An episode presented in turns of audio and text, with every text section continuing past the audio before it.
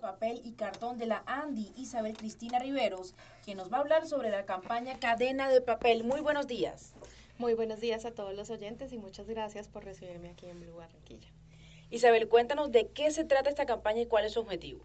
Bueno, esta campaña se trata de darle una voz al papel, de contarle a todo el mundo esas realidades que son desconocidas, porque generalmente el papel está asociado con un tema ambiental, con un tema de deforestación, y nosotros venimos contando cómo se produce el papel en Colombia, cuál es la realidad de esa producción de dónde proviene su materia prima y por qué no somos causantes de la deforestación del país y de la industria en general en papelera del mundo.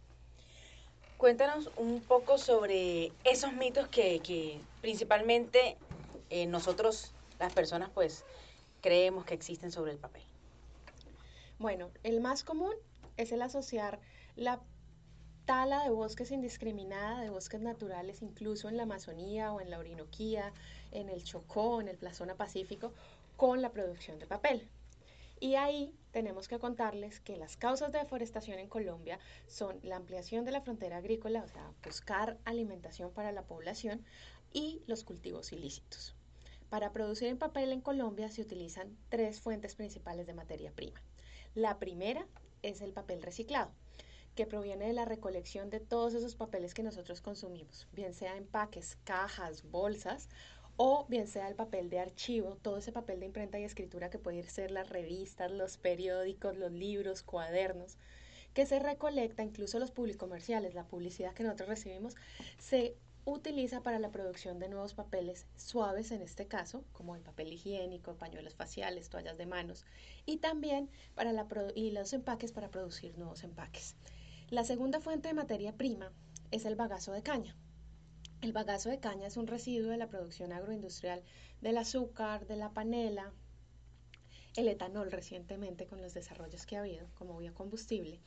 Y se, en vez de utilizarse para producir energía, pues, para quemarse o para enviarse como residuo, como basura, digamos de, alguna manera, al relleno sanitario, se utiliza su fibra de celulosa para producir papel.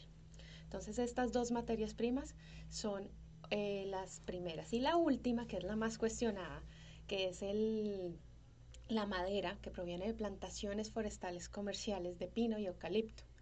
¿Cuál es la diferencia con respecto a decir que estamos talando bosques? Nosotros cosechamos los árboles, hacemos plantaciones comerciales que duran entre 5, no, mejor 7 años y 15 años para poderse aprovechar como fuente de fibra.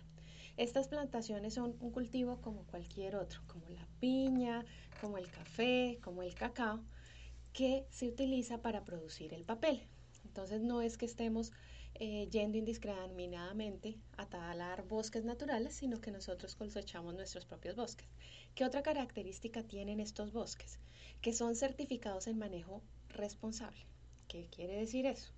que hay un ente internacional que se generó desde los años 90 para, la para vigilar los procesos de producción de madera o de bienes a partir de madera y tiene unos controles específicos que indican cosas como que donde haya eh, plantaciones debe ser un terreno donde haya sido dedicado en, la anterior periodo a la agricultura o la ganadería.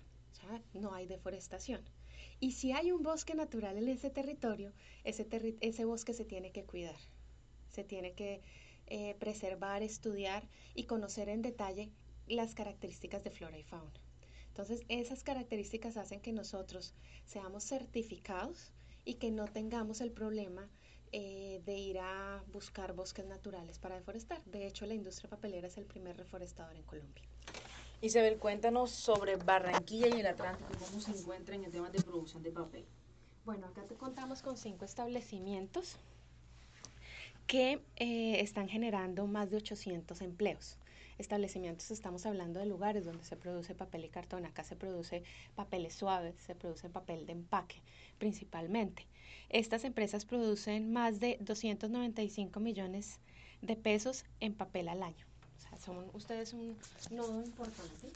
El nodo más importante es el valle, pero acá también hay una participación importante para el sector.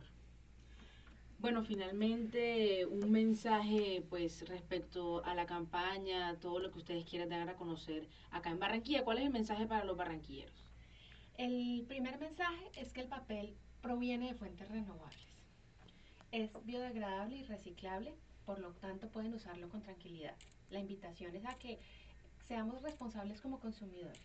Miremos qué papel, qué tipo de papel estamos consumiendo, que tenga certificaciones como por ejemplo el sello ambiental colombiano, que lo poseen los papeles colombianos.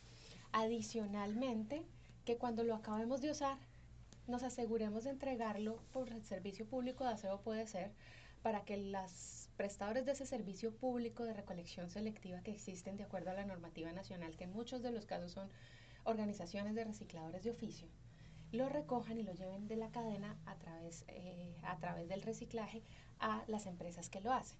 Tengan en cuenta que son en Colombia 820 mil toneladas que en 2017 se, se reciclaron de la producción nacional. Y esto es una parte muy importante, esa materia prima pesa el 65%. ¿Se requiere de fibra virgen? Sí, porque si el papel no se, no se recicla eternamente como otros productos. Y la invitación es a que nos sigan en cadena de papel en Instagram, Facebook y Twitter. Bueno, Isabel, muchas gracias por visitar Blue Radio Barranquilla. Gracias a ustedes.